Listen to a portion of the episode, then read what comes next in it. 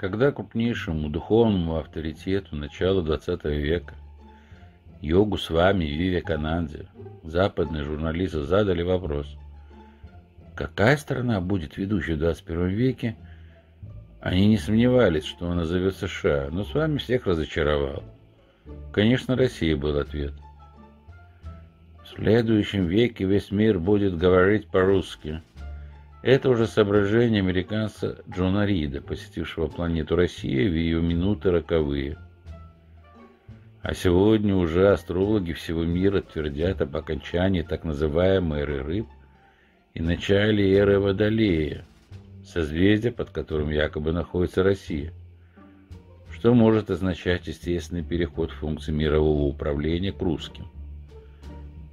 Занятно наблюдать растерянность некоторых современных российских интеллектуалов, которые все это, видимо, читали, знают. И теперь, когда сроки исполнились и пришла пора явить миру русское чудо, мучительно пытаются сообразить, а что же у них есть такого эдакого, чего нет у остальных прочих. Чьи-то подслеповатые мозги – тревожно шарят в окружающем их загадочном, пугающем русском пространстве. Или же они подозрительно смотрят на Россию, как в пустой калейдоскоп, сквозь серые стеклышки своих подзорных труб и не видят смысла. А видят одну сплошную, вяло текущую Русь, дорог, дураков, только лишь землистое тело ее истории синеватыми варикозными узлами десятилетий. Россия в мировом спектакле займет в последнем, третьем акте опустевшее место автора пьесы. Если сегодня Bad Russians неубедительны, то только как команда высококлассных горнолыжников, вынуждена оказавшаяся на футбольном поле. Завтра мы посмотрим, как эти форварды и хавбеки поедут с ответственной горы. Проблема вовсе не в том, что нам нечего предложить миру. Просто время еще не пришло. В последние десятилетия Запад тратил колоссальные деньги на уничтожение, связывание разнообразных ресурсов с целью поддержания во всем мире искусственного дефицита, как испытанного способа управления. Не понимающие этого либо наивен, либо лукавят. А теперь представьте себе, в России появляется, скажем, э, многолетняя пшеница с азотофиксирующей корневой системой, метод разработан еще в 70-е годы, который не надо сеять, пахать, боронить, удобрять и так далее, только косить и есть. Последствия этого события более чем очевидны. Америка с Канадой – в раскорячку торчат посреди мировой сцены и всем мешают.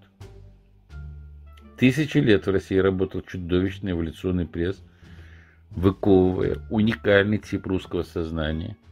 Иначе получить его было нельзя. И вот сегодня это сознание само себя триумфально проявляет во всех сферах человеческой деятельности. Каждый день мы отстаем от западных стран на десятки – как только такое в голову могло прийти, ей-богу. На самом деле коллизия современной ситуации конфигурирована ровно наоборот. Безнадежно отставший, духовно и технологически, имея в виду так называемые перпендикулярно закрывающие технологии Запад, совершает этот маневр, страшный сдвиг потери заинтересованности – не из-за того, что у нас тут вдруг разом исчезла вся кора полушарий. Ему просто страшно стало смотреть в нашу сторону. Однако смотреть придется. Россия, Запад, вынуждены, естественно. Союзники в борьбе за следующий мир, альтернативы у которого нет. И где противостояние как таковое теряет смысл и топливо. Ну а засаженное в тюрьму всеобщее изобилие придется в ближайшее время выпустить на свободу. Иначе оно вырвется само и никого не пожалеет. Выпускать его Россия будет постепенно. С параллельными компенсаторными мерами. Иначе всеобщая эйфория перейдет во всеобщее помешательство.